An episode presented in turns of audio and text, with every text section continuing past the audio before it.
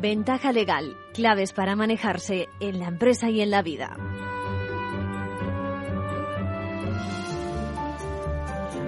Bienvenidos a una nueva edición de Ventaja Legal, hoy con especial dedicación a un tema que preocupa en medios jurídicos, no solo a nivel nacional, también a nivel internacional, y es la irrupción de lo que se denomina inteligencia artificial en general y en particular en realizado con, relacionado con el mundo de la justicia, sobre todo por lo que se refiere al respeto de nuestros derechos y libertades. Para ello contaremos con Gabriel Araujo, experto en temas ciber, relacionados también con el derecho y de hecho es un forense habitual en nuestros tribunales. Bueno, el voto por correo también preocupa. Vamos a explicar lo que dice la Junta Electoral sobre el ejercicio de este derecho. El voto, algunas aclaraciones que ha hecho y, y, sobre todo que no ha dejado cerrada del todo alguna de las preocupaciones. Deja en manos de las eh, juntas provinciales la última, la última decisión. Luego lo explicamos. Pero hay alguno que además se lanza, alguno que no solo se pregunta por el hecho de votar, como es lógico a distancia, sino por las exclusiones, es decir, cómo evitar, porque a lo mejor no puede participar, no puede estar presente el día 23 eh, eh, como vocal, como presidente, como suplente, etcétera, en esas mesas, ¿no? Y alguno encuentra una solución que es, fíjense bien, lo que puede aportar el seguro. Alguno que ya lo ha contratado y otro que lo quiere contratar precisamente en esta semana. Contestaremos a Juan Manuel y a, Marisa precisamente y lo vamos a hacer de la mano de Carlos Yug, nuestro corredor de seguros que, nos asiste habitualmente para este tipo de cuestiones. Saben, aprovecho para recordarles que eh, un corredor no es un agente de seguros. Un agente de seguros es un comercial, eh, digamos, que trabaja para la compañía o para las compañías. No tiene nada de malo, pero bueno, digamos que está de la mano de la compañía. Sin embargo, el corredor a quien asiste es precisamente al asegurado, al cliente. Vamos a ver ese, ese, ese, ese informe, vamos a decir imparcial, en manos de, de Carlos eh, Y ahora sí, bueno, también, también tenemos alguna pregunta más que contestar. Por ejemplo, nos pregunta qué ocurre con los usos de comercio, es decir, esas prácticas habituales, por ejemplo, en materia de negocios, nos dicen, bueno, pues, ¿se incorpora o no a la ley? Es decir, ¿se tiene que aplicar o no? Esa típica, típica pregunta que nos hacen los ejecutivos o los comerciantes, yo siempre lo hago de esta forma. Bueno, que lo hagas de esta forma, eh, ¿se incorpora a la ley? Es decir, o no. Ya verán, les voy a explicar exactamente cuál es la escala de lo que en derecho llamamos las fuentes eh, de la ley en materia precisamente de, lo mercantil, de ese tipo de cuestiones. Y ahora sí vamos ya con la actualidad, con las novedades de la abogacía eh, de mano de Luis y de Carla.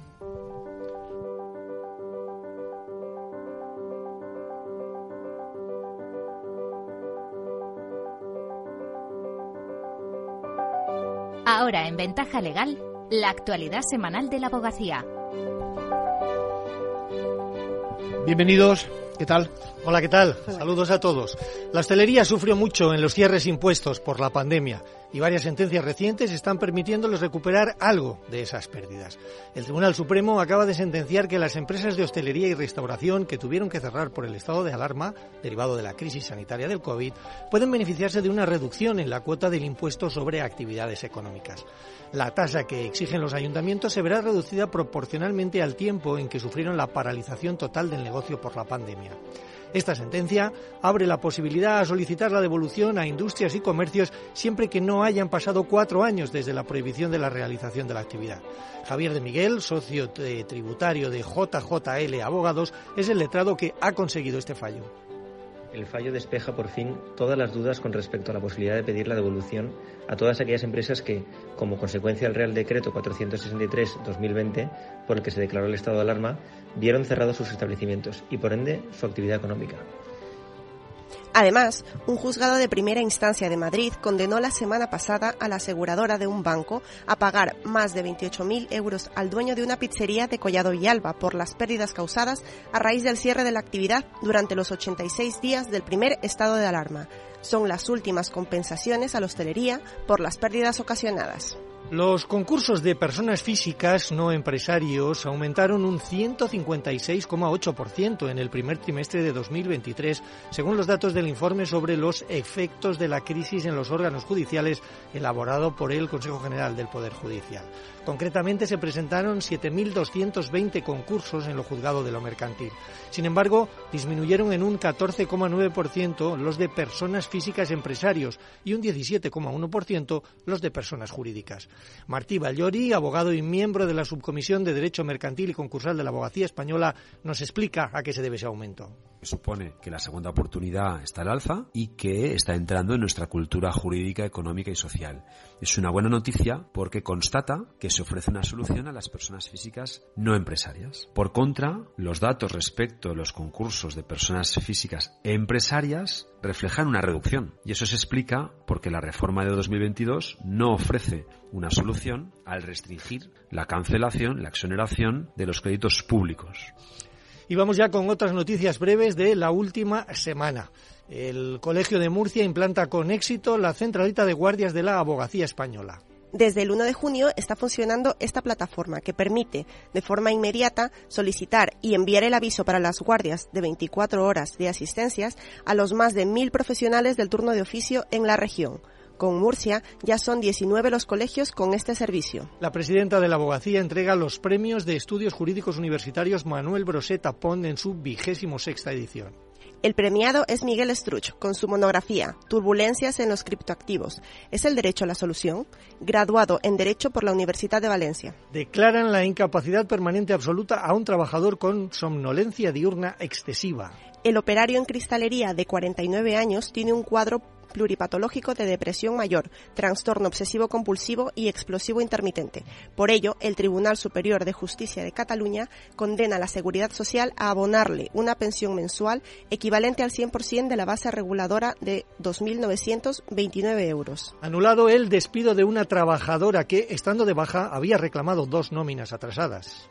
La auxiliar administrativa fue cesada el mismo día que reclamó el pago.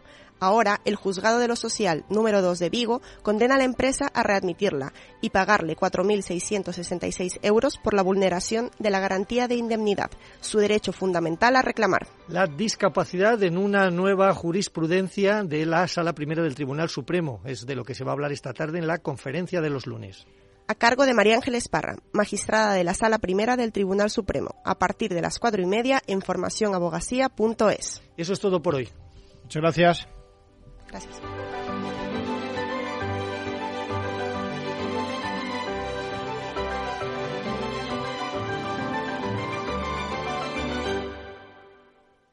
Manual de crisis. Reglas a seguir en caso de necesidad.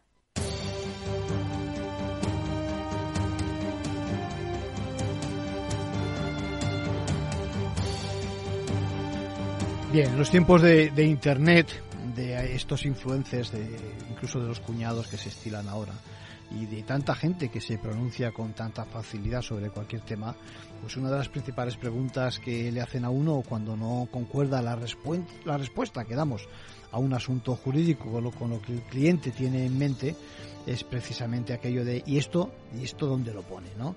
Y qué hay también de la práctica que hago yo, comerciante, hombre de negocios, ¿eh? y que es habitual en mi sector. Bueno, el caso es que muchos se sienten descolocados porque creen que están en condiciones de hacer una diagnosis legal perfecta y consideran que tienen esa respuesta ideal, por cierto, que además siempre, además, fíjense, se ajusta a sus intereses.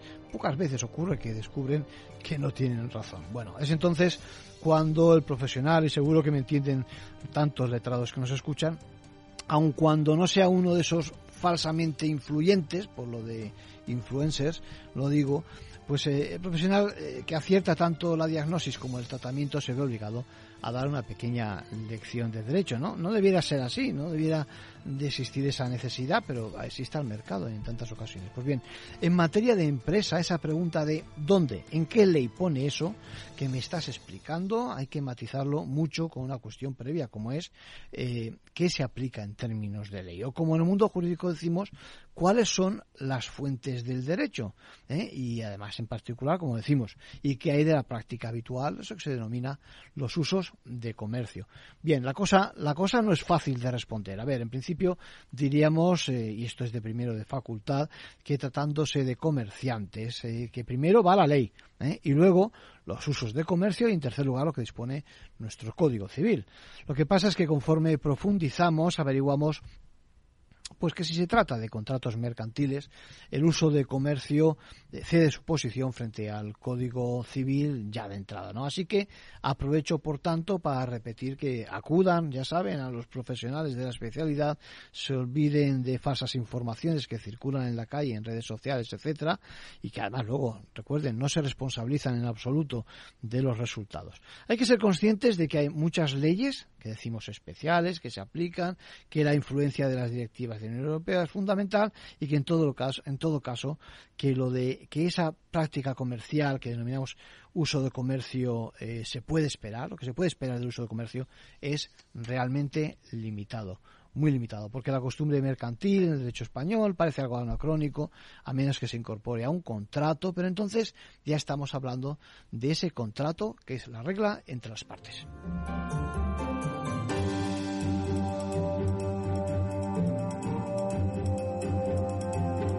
Bueno, y con la convocatoria de las próximas elecciones generales, en lo que para muchos va a ser un periodo de vacaciones estival, se dispara el interés por el voto, el voto por correo, es decir, anticipándose a la jornada y previendo que de no poder acudir a la cita con la urna mm, en la demarcación de cada uno, bueno, pues eh, a partir de ahí surgen muchas preguntas. Eh, me llegan no solo precisamente sobre el sistema de votación, si le van a delegar a uno la exclusión o no, luego hablaremos de lo que ha dicho la Junta Electoral Central, si se puede recurrir la decisión en el caso de que nos la digan, nos la denieguen, ¿eh? las causas, bueno, unas veces es la boda de un primo, tengo una pregunta de ese tipo, otra, una prueba médica que le deja a uno destrozado por varios días, etcétera, etcétera. Bueno, todo son cuestiones que me han llegado, es curioso, pero este capítulo lo, lo, sumé hasta ayer a mediodía y tenía treinta y tantas cuestiones, por lo tanto el interés es grande, espero, espero contestaros a lo largo de lo que nos queda hasta el día en que empiecen a llegar las notificaciones, que va a ser a primeros de julio, convocando a presidentes y a vocales en las mesas. Pues bien, tan pronto como se supo la fecha, recibí alguna, algunos comentarios que atacaban el tema por otra vía. Fíjense, me parece muy interesante. Jesús Manuel me dice, y abro comillas, dice, es una fecha tan importante para mí por la deriva que ha tomado el gobierno de este país que no me la quiero jugar depositando mi confianza en el voto por correo porque no me fío a mis años, dice. ¿eh? Dice, así que voy a poner en marcha ese seguro que contraté cuando compré el paquete de vacaciones y cuando programé y, y, contraprogramaré unas nuevas vacaciones. Y luego María Luisa me dice, me propone, me propone contratar el vuelo y la estancia esta precisa semana, a partir de ahora. Continuar con el voto por correo, que ya había solicitado, pero en el caso de que le toque estar en una mesa, si eso se diera, por si eso se diera, hacerse con una póliza que cubra esa contingencia.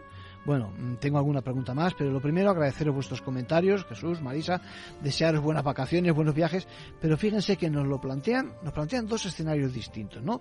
El primero, donde se da por sentado que un seguro de cancelación nos da cobertura suficiente a todo esto, contratado antes de saberse que se iba a convocar estos comicios, y el segundo escenario, donde a fecha de hoy, y sabiéndose que el día 23 toca cumplir con las urnas, nos toca asistir de una forma activa a pues eso, a recuentos, etcétera. En definitiva, participar como vocal o como presidente de la mesa.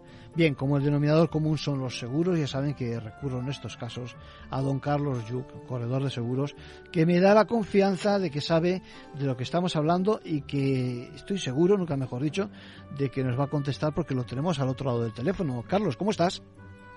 Hola, muy buenos días. Carlos, te asaltamos con estas preguntas que fíjate por dónde nos salen los, los oyentes. Es decir, dicen, al margen de que la ley me permita o no me permita, el uno, por una parte, nos dice, yo es que ya tengo una póliza, o cree que tiene una póliza que le cubre esa contingencia. ¿Qué te parece?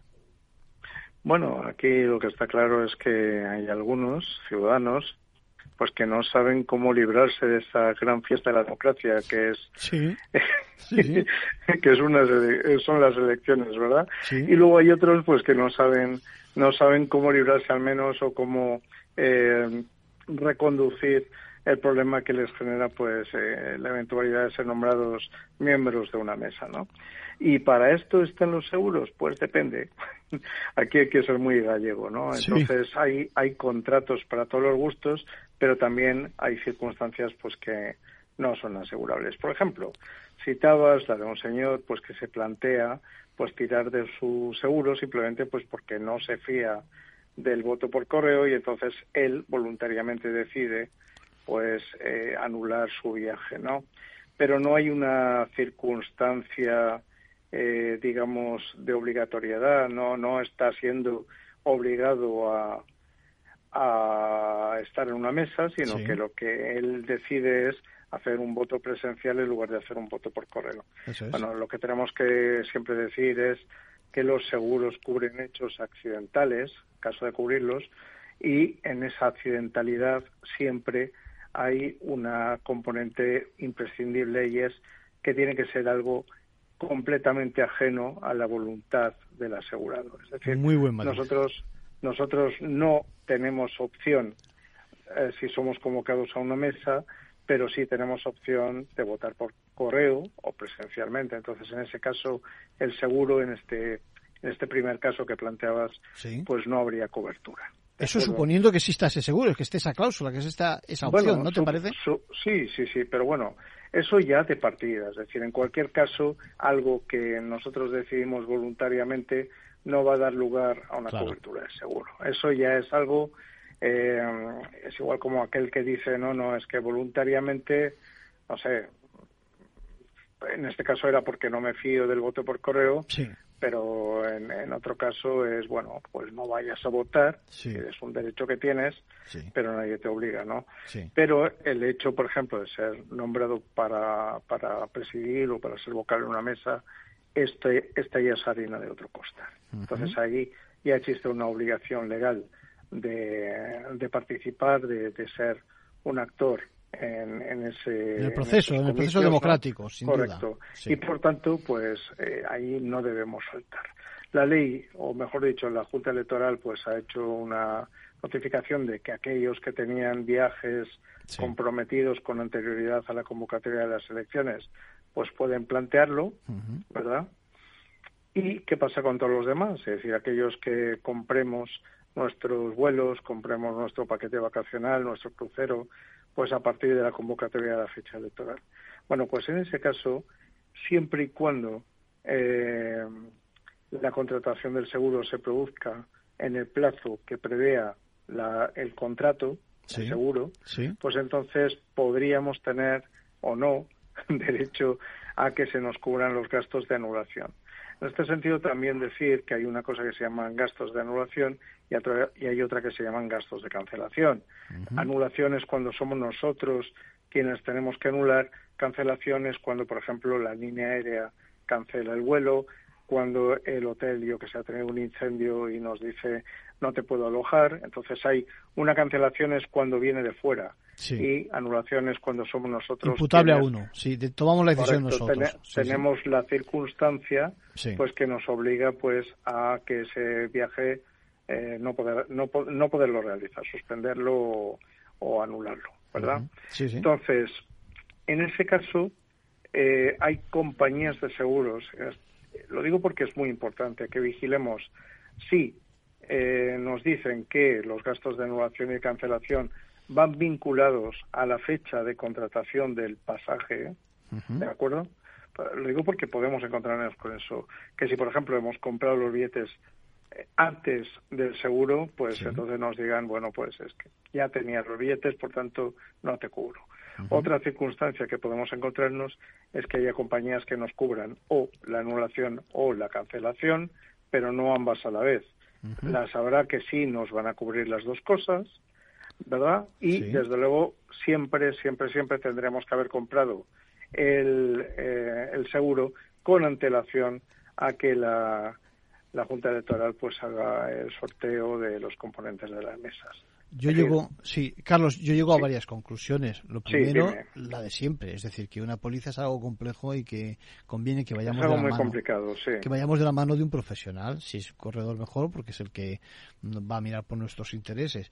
Y, otro que en todo caso es que hay que mirar las, las cláusulas, porque confiarse en que directamente más o menos uno tenía ahí cubierto algunos supuestos, es, hay que hay que ir al, texto concreto, ¿no te parece? Este es el típico producto en el que eh, se necesita consejo. Sí. Y no se compra habitualmente siguiendo consejos, sino que se compra o a través de, una web, porque creemos que todos son iguales, error, o se compra asociado pues al típico paquete de vacaciones que también es un error. Por ejemplo, hay una compañía de seguros pues que incluye anulación y cancelación en el producto que se puede comprar en, la correduría de seguros, sí. Pero esa, esa misma compañía de seguros tiene un producto para agencias que no incluye ninguna de las dos, ni anulación ni cancelación. Sí, sí, Entonces, eh, si el, si el eh, cliente, el consumidor se guía por marca, puede cometer un error.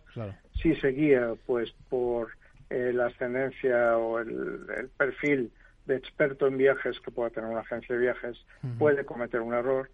Y el seguro, es que Arcadio lo has dibujado con, con total claridad. Es un producto financiero complejo, mucho más complejo de lo que normalmente la gente cree. Conclusión. Y como decías antes, que, que, recomendabas acudir a abogados especialistas pues en caso de tener dudas legales, que es lo mismo. Un mal consejo en esto es la diferencia en, entre tener o no tener y, por tanto, en, en, que nos agríen, nos fastidien las vacaciones, las vacaciones o poder recuperar esa, ese dinero. Sí, sin duda alguna. Que no se puede ir solo a comprar seguro y que para eso están nuestros corredores y que aquí tenemos a uno que nos ha aclarado perfectamente. Don Carlos Yu, gracias. Mil gracias por tu colaboración. Gracias, muchas gracias a ti por difundir cultura aseguradora. Gracias. Y saludos a tus oyentes. Que tengas un buen día.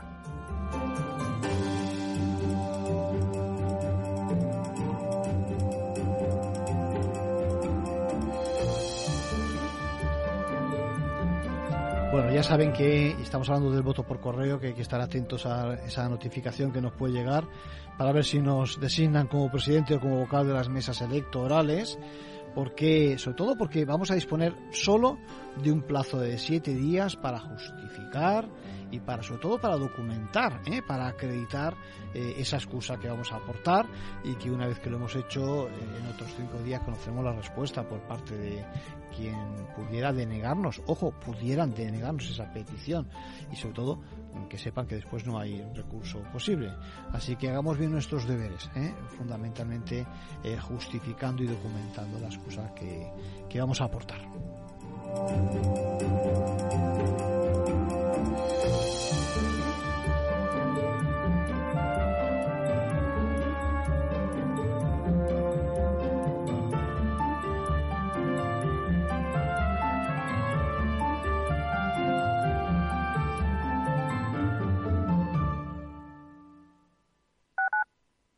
Capital Radio, Madrid, 103.2.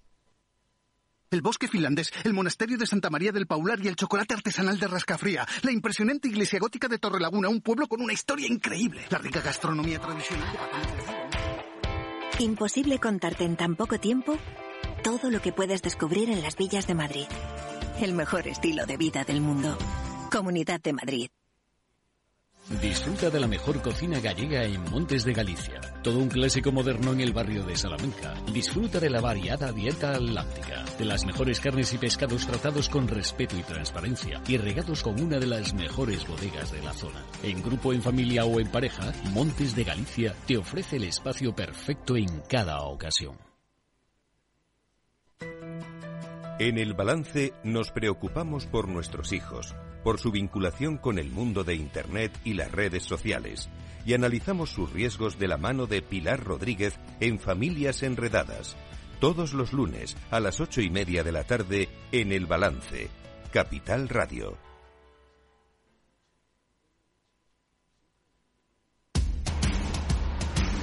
No pierdas detalle de todo lo que afecta a tus inversiones y a tu bolsillo.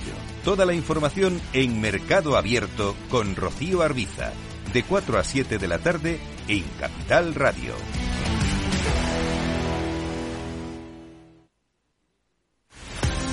Empresas tecnológicas, escuelas de negocios, sindicatos, organizaciones empresariales, empresarios, formadores y figuras relevantes de las administraciones públicas comparten tertulia todos los miércoles a las 3 de la tarde en Cibercotizante, un programa dirigido por José Joaquín Flechoso. Cibercotizante, la digitalización desde una óptica diferente. Capital Radio.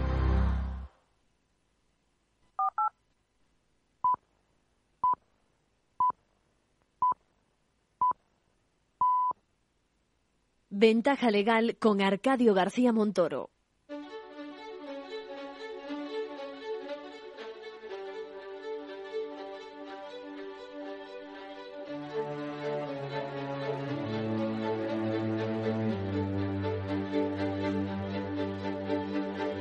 La entrevista, escuchar, es compartir conocimiento. Yo creo que hoy el entrevistado no está nada nervioso porque es un habitual de la casa. Gabriel Araujo, ¿cómo estás? Hola, buenos días, muchas gracias. Y, además se sabe de lo que vamos a hablar. Por eso quiero que, que incidamos en esto que está irrumpiendo, pero de una forma bárbara, en el mundo jurídico. De hecho, estaban varios comités por ahí fuera de España dándole vueltas al tema y la verdad es que apenas hay españoles que participen a nivel internacional y menos que eh, hagan en esa precisamente en esa en ese punto en el que confluyen el derecho, el respeto de nuestros derechos y nuestras libertades y, todo el desarrollo legislativo y también eh, pues eso, el desarrollo, la operativa de la justicia, etcétera, etcétera. Eh, eso lo tenéis ya encima, ¿eh, Gabriel? el tema electrónico, el tema digital, ¿no? Es un reto. Claro, y además nosotros, el caso mío, que soy perito en informática forense, auditor de sistemas, muy fan de la tecnología, eh, al mismo tiempo estamos intentando eso, dotar de un marco ético y, bueno, de un marco seguro, que realmente el uso de la tecnología sea seguro, no es usar la tecnología porque sí, per se, sino realmente hacerlo en un entorno seguro y garantista, ¿no? Se trata de evitar ese, perverso, ese lado perverso de cualquier nuevo sistema, nueva técnica, nuevo modelo, ¿no? Que, que, siempre existe, ¿no? Pero que, bueno, hay que destacar las características positivas. Lo primero, yo creo que tendríamos que hacer una aproximación acerca de qué es eso, qué demonios es eso de la, de la inteligencia artificial. La verdad es que no es, no es cosa de ahora, es decir, llevamos muchos años. Sí, claro. y, cada vez se habla de inteligencia artificial, parece que más o menos se entiende lo que es, pero cada vez más estamos más cerca, sí, de inteligencia artificial si se trata de emular, digamos, la inteligencia humana de una forma total o parcial, reconociendo imágenes, haciendo construcciones, etcétera, etcétera. No, eso es realmente la inteligencia artificial. Claro, sí, son sistemas y procesos que se intenta emular la capacidad de decisión y de proceso de la inteligencia humana, se intenta acercar. Pero claro, Arcadio, en este caso eh, ha habido un apresuramiento, es decir, como siempre, la tecnología va un poco un paso por delante de la legislación y de los buenos usos. Ha, ha habido un apresuramiento y de hecho ya no es que lo digamos nosotros, sino los propios eh, padres de la inteligencia artificial lo han alertado y han ya frenado, han echado un poquito marcha atrás, digamos, ¿no? Es que claro, y ya por segunda vez, es que yo no, no pensaba que realmente OpenAI y todos estos eh, sistemas de inteligencia artificial eh, hubieran dado ese paso, pero bueno, ellos están viendo que se les está yendo de las manos. Y los que estamos nosotros de hace muchos años, yo hace cinco años que utilizo la inteligencia artificial de manera profesional en soluciones tanto de marketing digital como de ciberseguridad, y los que estamos con esta tecnología realmente nos sorprendemos de ese efecto de caja negra que se llama que no explicamos por qué la inteligencia artificial, por qué la inteligencia artificial ha eh, tomado una, una determinación sin que nosotros se lo hayamos dicho, ¿no? Y este realmente es el, el problema que tenemos con, con esta cuestión, ¿no? Que debemos limitar efectivamente ese efecto de caja negra, dotarle de un marco normativo y un marco ético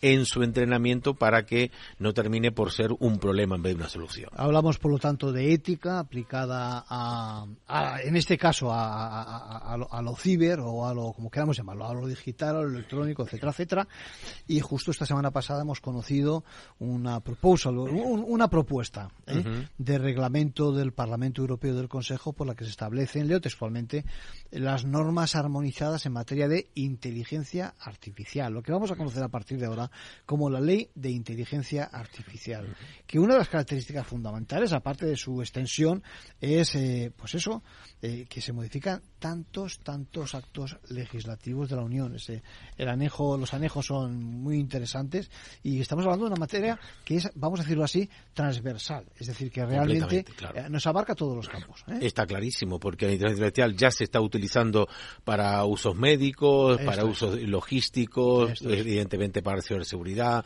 para el tema de las redes sociales, marketing digital, en fin, toca todo nuestra vida. está, claro, está claro que tenemos que hablar de ética, de ética con el mundo jurídico en este caso aplicada, y que hay una necesidad, por una parte, de que exista una política nacional o internacional, ya internacional, porque esto traspasa fronteras.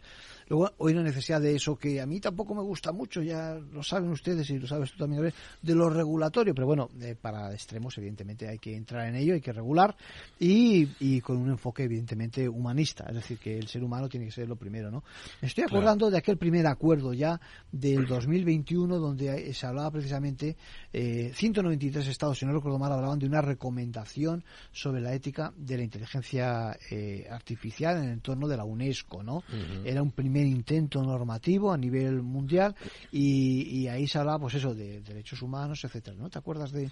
Sí, incluso desde antes, de, en la Unión Europea desde el 2016 ya se está hablando de, de este de este marco regulatorio. Lo que pasa que, bueno, yo creo que se han dormido un poco los laureles. Fíjate que el, la explosión de la inteligencia artificial generativa con esto de ChatGPT, que lo tenemos desde noviembre del año pasado, pues estos trabajos con respecto a esta ley de inteligencia artificial, fíjate que eh, se van a tratar en el plenario del Parlamento Europeo en este mes de junio para eh, establecer esa ronda de consultas con los países para luego a fin de año poder tener un texto, un texto legal. Yo creo que es, es mucho tiempo, ¿no? Yo creo que se han, se han dormido un poquito en los laureles porque ya es una cuestión que ya está afectando. Ya tenemos incluso las primeras víctimas de la inteligencia artificial, porque la inteligencia artificial tiene capacidad de, de matar. Este, este, este, es lo escandaloso que realmente no, no, no se está diciendo con todas las palabras y ya tenemos lamentablemente un ciudadano belga que ha, ha terminado suicidándose precisamente por un chatbot de inteligencia artificial que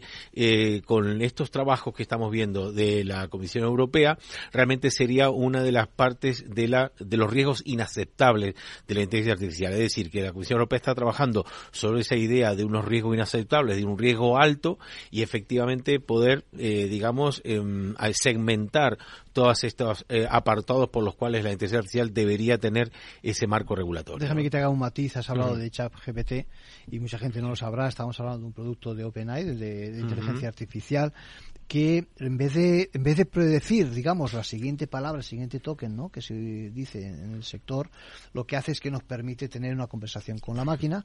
Claro. Eh, eh, fundamentalmente es una interfaz de usuario pero que depende de lo que hemos alimentado previamente no y de los de la fórmula que le hemos dicho en que nos tiene que contestar. Es así Sí, además, mira, a principios de año yo estuve en el Consejo General de la Abogacía Española precisamente hablando de, inteligencia artificial y allí en directo pues desarrollé un malware, con lo cual, claro, la gente se quedó sorprendida en el, hecho de que se puede utilizar también para, para unos usos eh, completamente maliciosos, ¿no? De hecho, ya se está utilizando para mejorar esos intentos de estafa de phishing, mejorando esos emails falsos que nos están llegando y también generando esas páginas web falsas, emulando esas páginas oficiales para que demos clic y eh, introduzcamos ahí nuestros datos. Así que eh, en el caso de, de ChatGPT específicamente sí que ya se está utilizando con fines delictivos. Además, con respecto a la recogida de datos incumple por lo menos cuatro de los, eh, de los preceptos del reglamento de protección de datos, porque realmente está bastante mm, difuso el hecho de que le digan que bueno, que nuestros datos van a ser eh, entregados a un servidor en California, además esos son los términos de uso, pero bueno. Perdemos el control del todo, está claro. Está efectivamente, y hay que tener en cuenta que la inteligencia artificial sí que necesita alimentar con muchísimos datos eh, todo este tema, y, estos datos nuestros están a disposición de los resto de usuarios. Le ha pasado a Samsung en, la semana pasada que utilizó ChatGPT para limpiar código fuente y resulta que lamentablemente... limpiado lo que no debía o qué? Efectivamente, han subido eh, líneas de código mm, de parte del secreto industrial y eso se puso a disposición del de resto de usuarios, ¿no? Al final, como jurista, lo que tengo que decir es lo que, lo que pretendemos todos, ¿no? Que se haga una promoción y, un respeto de los derechos humanos, ¿no? Eh, que, la dignidad del, del individuo es lo primero y que también, por ejemplo, que, nos centremos en, eso, en, la cultura de la, de la comunicación y de la información, pero la, la información veral, ¿no? Porque si no, todos los temas de inclusión, de género, de medio ambiente se van a ver se van a ver vulnerados y al final pues nos encontramos con que los derechos humanos, las libertades públicas van a van a verse totalmente afectadas, ¿no? Eh, hay que poner más hincapié en todo ese tipo de cosas, los temas de género, repito, de religión, de nacionalidad, todo eso relacionado con la información. El otro día me decía, en, este comité me decía uno, decía es que en el momento en que hablas con, con cualquiera de estas fórmulas de chat, GPT, etcétera, eh, aunque te digan que están informando de que tus datos son tratados, un poco lo que decías tú, está haciendo un sesgo, está haciendo un perfil de cómo eres tú y también la contestación va en función de ese perfil tuyo, ¿no? ¿Es así? Exactamente. De hecho, este documento, precisamente la Comisión Europea está trabajando en ese sentido, ¿no? En el sentido de que estas eh, eh, estos contenidos generados por inteligencia artificial estén etiquetados o estén identificados como generados por la inteligencia artificial porque nosotros los estudios que hemos hecho realmente hay un sesgo y una, una tendenciosidad con respecto al tema político, específicamente ChatGPT, que es cada vez más marcada. De hecho, yo estoy alertando en el, sentido que se está radicalizando la, eh, políticamente la, inteligencia artificial, específicamente de, de, ChatGPT, porque además de sus propias respuestas están, eh, se están eh, cogiendo input, ¿no? O sea, se está entrenando con sus propias respuestas. Por tanto, se eleva a sí mismo, es decir, conforme ya gire para un lado o hacia otro, eh, digamos, se autoalimenta, por decirlo de forma, ¿no? Sí, sí, se va realimentando. De hecho, bueno, en el caso de España específicamente es llamativo. Esta misma mañana lo he probado antes de venir y entonces, pues le pongo a ChatGPT, digo, escríbeme un poema eh, sobre Pedro Sánchez y me, me, hace un poema maravilloso de un gran líder y tal. Y le pregunto lo mismo de, sobre Santiago Abascal y dice que no, que no lo puede hacer porque eso le está prohibido los términos de uso, ¿no? es decir, que eh, está tomando, sí, eh, eh, un posicionamiento político muy determinado y que se va radicalizando. Yo desde enero hasta ahora sí que veo que se está cada vez radicalizando más, ¿no? tomando esa posición oficialista. Entonces, bueno, ¿qué tenemos que hacer? Pues evidentemente elaborar ese marco normativo para que realmente sea un espacio neutral ideológicamente. Eso es lo que aspiramos todos, ¿no? Que sea un espacio neutro ideológicamente, que también al mismo tiempo respete esa privacidad de los usuarios. Uno de los usos inaceptables que dice la Comisión Europea es lo de etiquetar socialmente a las personas, que eso ya está haciendo la inteligencia artificial, lo está haciendo ya eh, las redes sociales, Facebook, Instagram, Twitter, ya tienen esa manera de etiquetar y de segmentar ese público conforme a sus ideas políticas religiosas y entonces esto se Fíjate, esto, esto es muy peligroso. Fíjate que estoy leyendo prácticamente lo que nos dice lo que nos dice la, Unión Europea. Dice, ojo con uno de los riesgos que es, va por la línea que acabas de decir, la manipulación del comportamiento cognitivo de la gente. Es decir, sobre todo de los grupos vulnerables. Es decir, incluso habla, fíjate, de juguetes activados mediante la voz que suponen un propio peligro para el propio, para el propio niño. Otro de los riesgos, por ejemplo, dice, la clasificación social, por donde ibas tú. Es decir, cómo nuestros comportamientos, nuestras características personales se incorporan precisamente a todo este tipo de sistemas eh, neuronales, diríamos así, ¿no? Pues información son, digamos, bytes o como quieras, piececitas pequeñas de información que se van sumando, pero donde nos cazan en cuanto a nivel económico, eh, social, nuestros gustos, nuestras preferencias, la orientación sexual, los temas de, religión, nuestro pensamiento ideológico en general. Eso, evidentemente, es un caldo de cultivo perfecto para la exclusión y para la discriminación, ¿no? Por eso tenemos que estar los juristas encima mirando a ver cómo se produce. Y luego, al final también, todos los temas que, bueno, eso parece que los tenemos más asumidos, pero que aquí ya se disparan Y es el tema de la identificación biométrica. Es decir, ahí en ese sentido, pues bueno, claro, todo el reconocimiento facial supone que a partir de ese momento, pues nos tienen cazados, por decirlo de una forma, en cuanto a, para configurarnos y para poder alimentar, reconocer patrones, no, predecir datos y generar más texto o más información, la que fuera, ¿no? Sí, este texto está trabajando con respecto a la identificación biométrica en directo. Sí que contempla algunas excepcionalidades, como es el, tema jurídico, efectivamente, sí. Eh, eh, después... me refiero a eh, temas de investigación criminal. Claro, o sea, que, no lleguemos... Eso es fundamental, claro. Claro, pero que no lleguemos a lo, a lo de China ahora mismo, que ahora mismo están todos los... Bueno, creo que las reglas en China son distintas. Sí, sí, sí, pero Es decir, que no estamos hablando de un Estado en ese sentido de un Estado con, con un derecho implantado, Estado de Derecho que decimos, ¿no? Claro, pero ahora mismo este es el representante facial, se reconoce a todos los ciudadanos que van por la calle con total eh, impunidad en el sentido de ese, ¿no? Y esto es lo que no, eh, la Unión Europea, en este caso la Comisión Europea, no, no, no quiere que lleguemos a eso.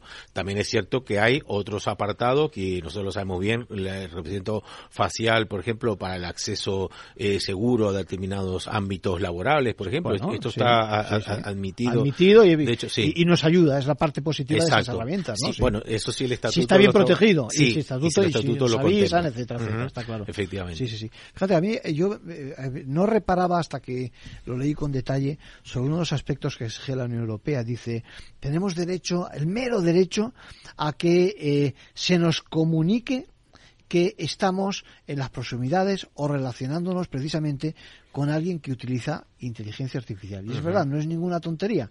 No es lo mismo que yo ahora esté, yo qué sé, frente al ordenador escribiendo un texto o dictándole un texto, que lo esté haciendo con alguien que aporte algo más, que saque otro tipo de conclusiones, eh, aunque me ayude también integrando algún texto, pero que llega a otras conclusiones, ¿no? Sí, sobre todo por el, para combatir además, eh, sobre todo el tema, primero, las comunicaciones, o sea, ahora mismo ya hay eh, soluciones con inteligencia artificial para en una videoconferencia poder suplantar a otra persona. Esto es realmente grave. Y además ya ha ocurrido, ¿no? Realmente, incluso hasta las entrevistas de trabajo están los, eh, eh, los eh, responsables de relaciones humanas están viendo específicamente que está ocurriendo esto, que es gente que está suplantándose, o sea, está utilizando la imagen de otra persona para esa entrevista de trabajo. Lo hemos visto también con el tema de Trump, por ejemplo, que lo sacamos como detenido y demás, todo esto generado de manera artificial y entonces, bueno, lo que se busca en este marco regulatorio es que esos contenidos estén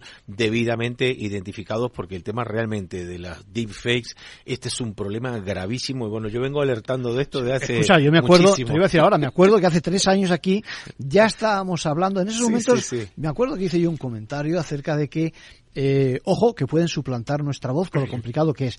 Y me acuerdo que, bueno, fue tu apreciación dijiste, bueno, la voz y por supuesto, por supuesto también la imagen. Es decir, dentro de nada veremos cómo alguien, como si fuera un actor, van a hacer una imagen, y es lo que estás diciendo ahora, tampoco ha llovido tanto. ¿eh? No, no, nada, es que esto va muy, muy rápido, Arcadio. Ahora mismo hay una herramienta que con cinco segundos de muestreo de la voz se puede perfectamente generar esa voz, o sea, se puede suplantar. ¿no? estoy acordando de aquellos de aquellos eh, primeros eh, sistemas de dictado que teníamos en final de los años 90, que para hacer un texto en Word o lo que fuera, teníamos que un tal speak up, era el que utilizaba yo el modelo, y me acuerdo que había que alimentarlo y había que estar ahí ni sabe cuántas horas explicándole lo que fuera hasta que te cogía el acento, etcétera, etcétera.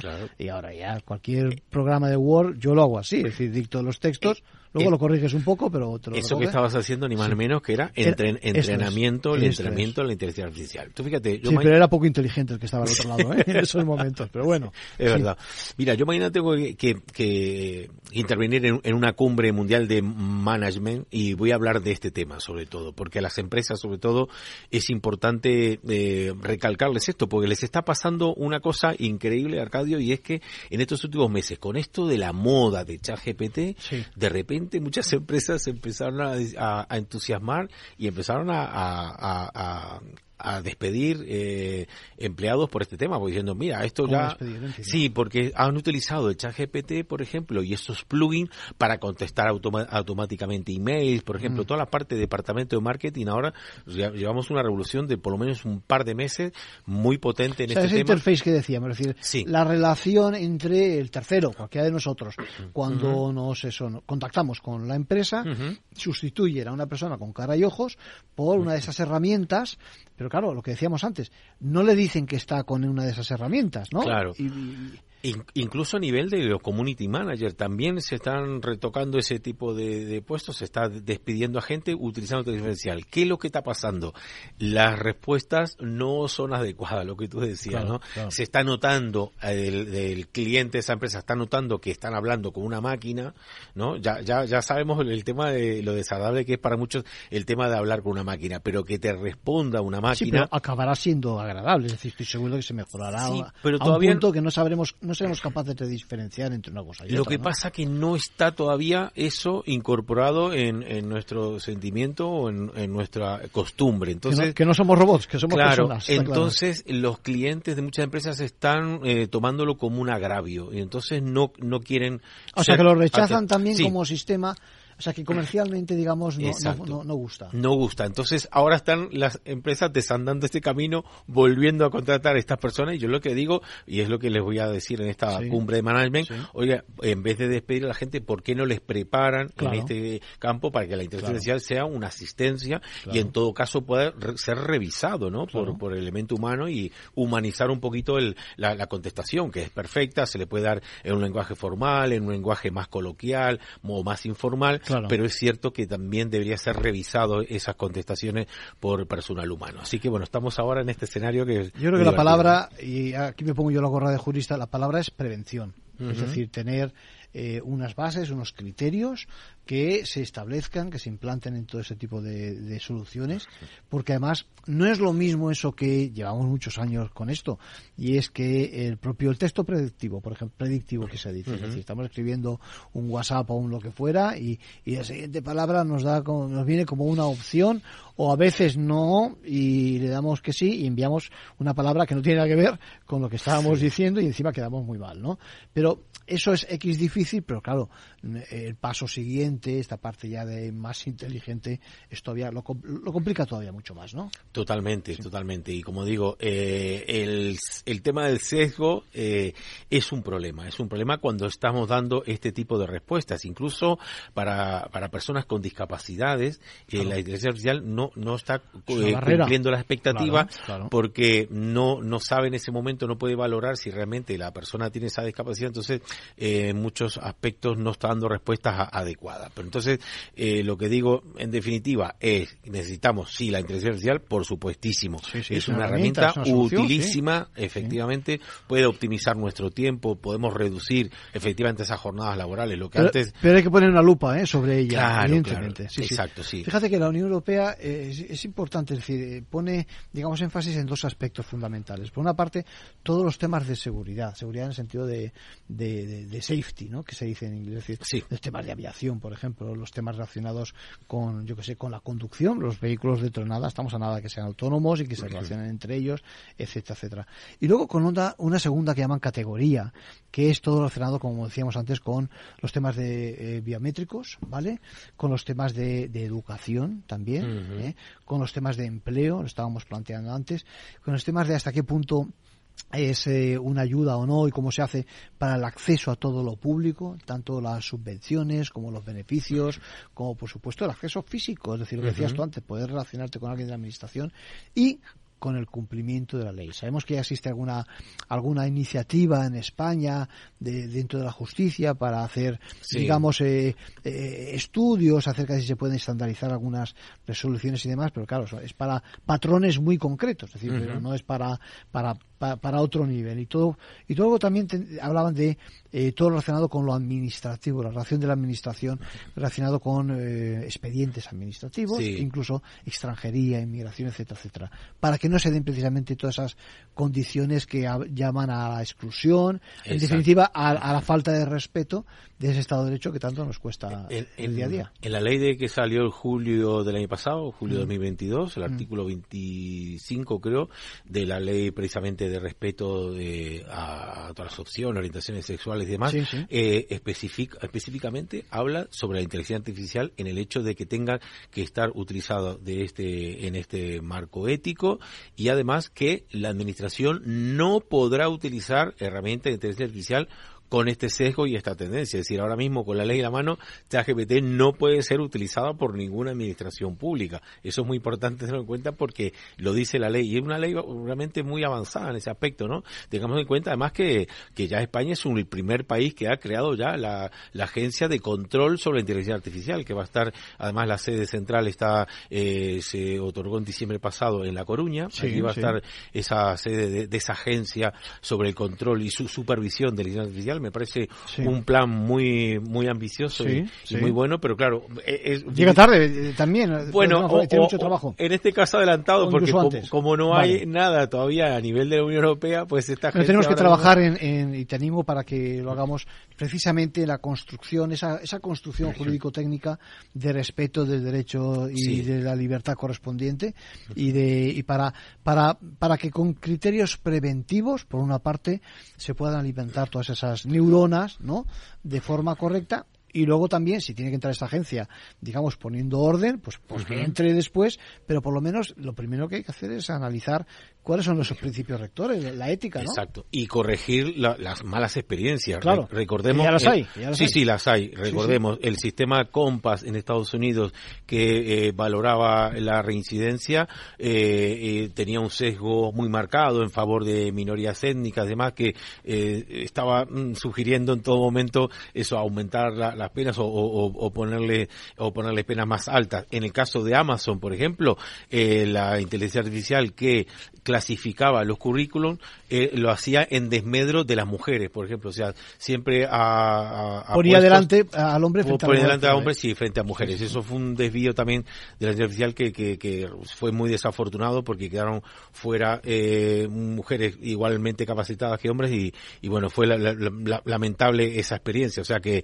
ya tenemos esas experiencias negativas, vamos a trabajar sobre ellas para, como digo, entrenar esa inteligencia artificial con garantías del respeto de, los derechos y bueno. Y, hay, un tema que nos dejamos de por medio, pero que evidentemente eh, de por sí hay que tenerlo en cuenta, es todo el tema de la protección de la, de la propiedad intelectual. Es decir, que eh, la utilización de tanta información puede que se utiliza para llegar a las conclusiones que fueran, puede ser también una forma de, eh, de, pasar por alto de los derechos de aquellos de los que cogen la información, ¿no? Eso, mira, me viene a la, a la cabeza este este jurado que fue engañado por una obra hecha por inteligencia artificial y claro eh, sacaba eh, técnicas de Van Gogh y de otros pintores para hacer una obra única, pero que realmente era artificial. Incluso ya digo engañó a este jurado. Por tanto, en este aspecto sí que etiquetar y realmente identificar cuando son creaciones de inteligencia para diferenciarlas de, de creaciones humanas creo que es fundamental.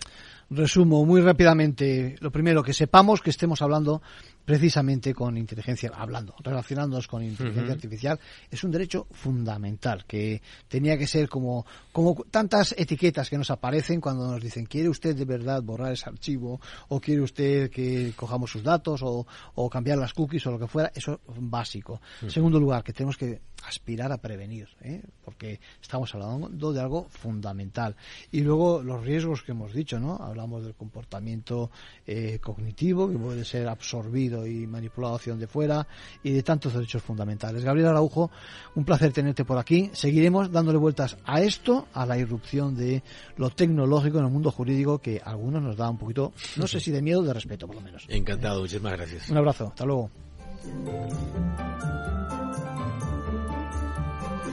Bueno, pues ya saben que nos tienen todas las mañanas eh, a las 8 menos 10 en el programa de la Bolsa de la Vida con el presidente Muñoz y en todo caso los domingos también pueden escuchar otra vez y en siempre. Eh, eh, acudiendo a nuestra web. Que pasen una buena semana.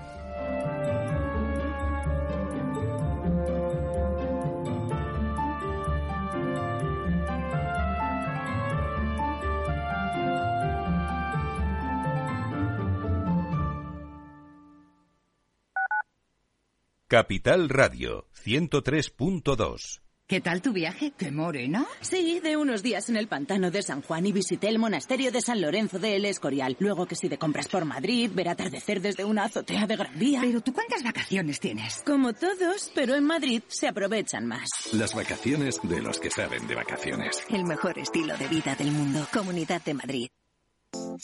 Horno San Onofre. Somos pasteleros y eso nos gusta. Utilizamos materias primas que nos hacen disfrutar y elaboramos todos nuestros productos de forma artesanal, sin sucedáneos, ni margarinas, ni grasas trans. Sabemos que las cosas buenas son importantes. Con el hashtag buscamos gente dulce. Horno San Onofre, calle San Onofre 3, teléfono 91 532 9060, www.pasteleriasanonofre.com. Industria, seguridad, tecnología, aeronáutica, innovación, empleo de calidad, defensa. Hablemos de defensa y seguridad.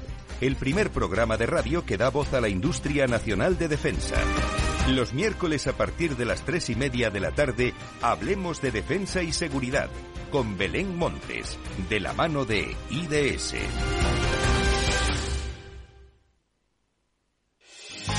¿Está pensando en montar una empresa pero no se atreve a dar el paso en solitario? Busca una marca conocida y consolidada que le respalde.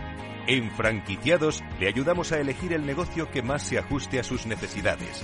Franquicias de éxito, innovadoras, de baja inversión. Los miércoles a las 12 en Capital Radio tienen una cita con el único programa de radio de España especializado en la industria de la franquicia. Franquiciados con Mabel Calatrava.